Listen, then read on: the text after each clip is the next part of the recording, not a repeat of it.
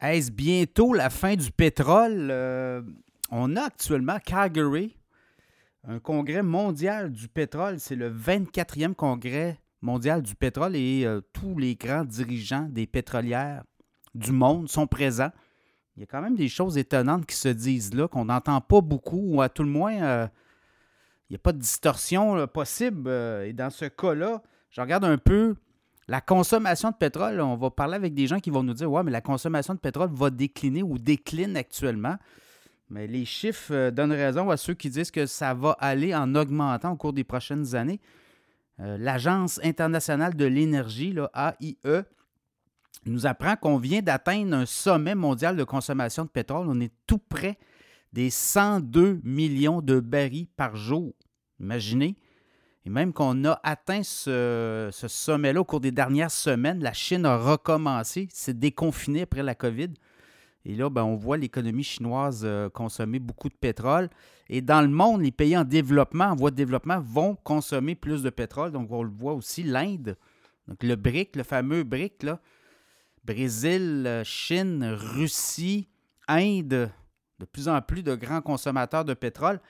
Et ben là, euh, on parle avec les gens. C'est sûr que quand on discute, les gens de l'industrie, eux, ne voient pas de baisse à l'horizon.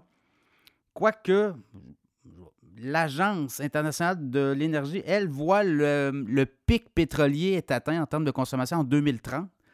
Par contre, ce n'est pas tous les intervenants qui sont d'accord. Le grand patron la pétrolière Saudi Aramco, c'est la plus grande compagnie de pétrole au monde, de fabrication de pétrole et de gaz naturel eux s'attendent à un pic en 2050 et ça sera 110 millions de barils par jour. Donc, vous voyez là, c'est un peu à l'inverse de ce qu'on entend un peu partout.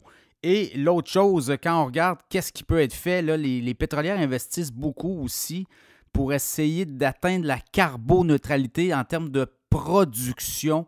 Je regardais, il y a des projets notamment au Canada. Cenovus, qui est un gros euh, producteur de pétrole, veut peut-être commencer à produire du pétrole, mais à partir de l'énergie nucléaire. Donc, on achèterait des euh, modules qui euh, fabriquent de l'énergie nucléaire. Donc, et on servirait de cette énergie-là pour produire le pétrole parce qu'on comprend que le pétrole des sables bitumineux demande beaucoup d'énergie pour le traitement, pour en arriver à du pétrole brut raffiné de qualité. Euh, quoi qu'on dise qui est très lourd aussi, là, mais euh, ce qu'on voudrait, c'est peut-être produire du pétrole dans l'Ouest canadien avec euh, de l'énergie nucléaire, donc carbone zéro. Et de cette façon-là, on serait capable d'atteindre l'équilibre au niveau de la production. Après ça, ben, il y a toutes les histoires de captage de carbone, des puits de carbone, enfouir ça dans le sol aussi, en termes il y a des entreprises qui investissent beaucoup là-dedans, notamment Elon Musk et d'autres grands euh, milliardaires du monde qui sont en train de développer des stations de captage de carbone, notamment près des grands centres-villes, des euh, territoires urbains où là où ça produit beaucoup de CO2.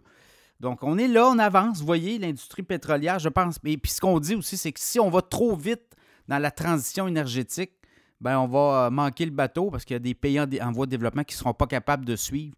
Donc, il y a ça aussi à prendre en ligne de compte. Donc, euh, avec toute cette histoire de 2035 aussi, qu'il n'y aura plus de voitures à essence au Canada, aux États-Unis, dans d'autres pays industrialisés, est-ce qu'on va être capable de respecter cette norme-là aussi? Donc, à suivre, mais euh, la fin du pétrole, je pense que ce n'est pas demain. Mais regardez aussi, le pétrole est partout. L'asphalte, dans, les produits de plastique aussi. Donc, ça sera à suivre, mais de toute évidence, euh, les gens de l'industrie, pour eux, c'est pas terminé.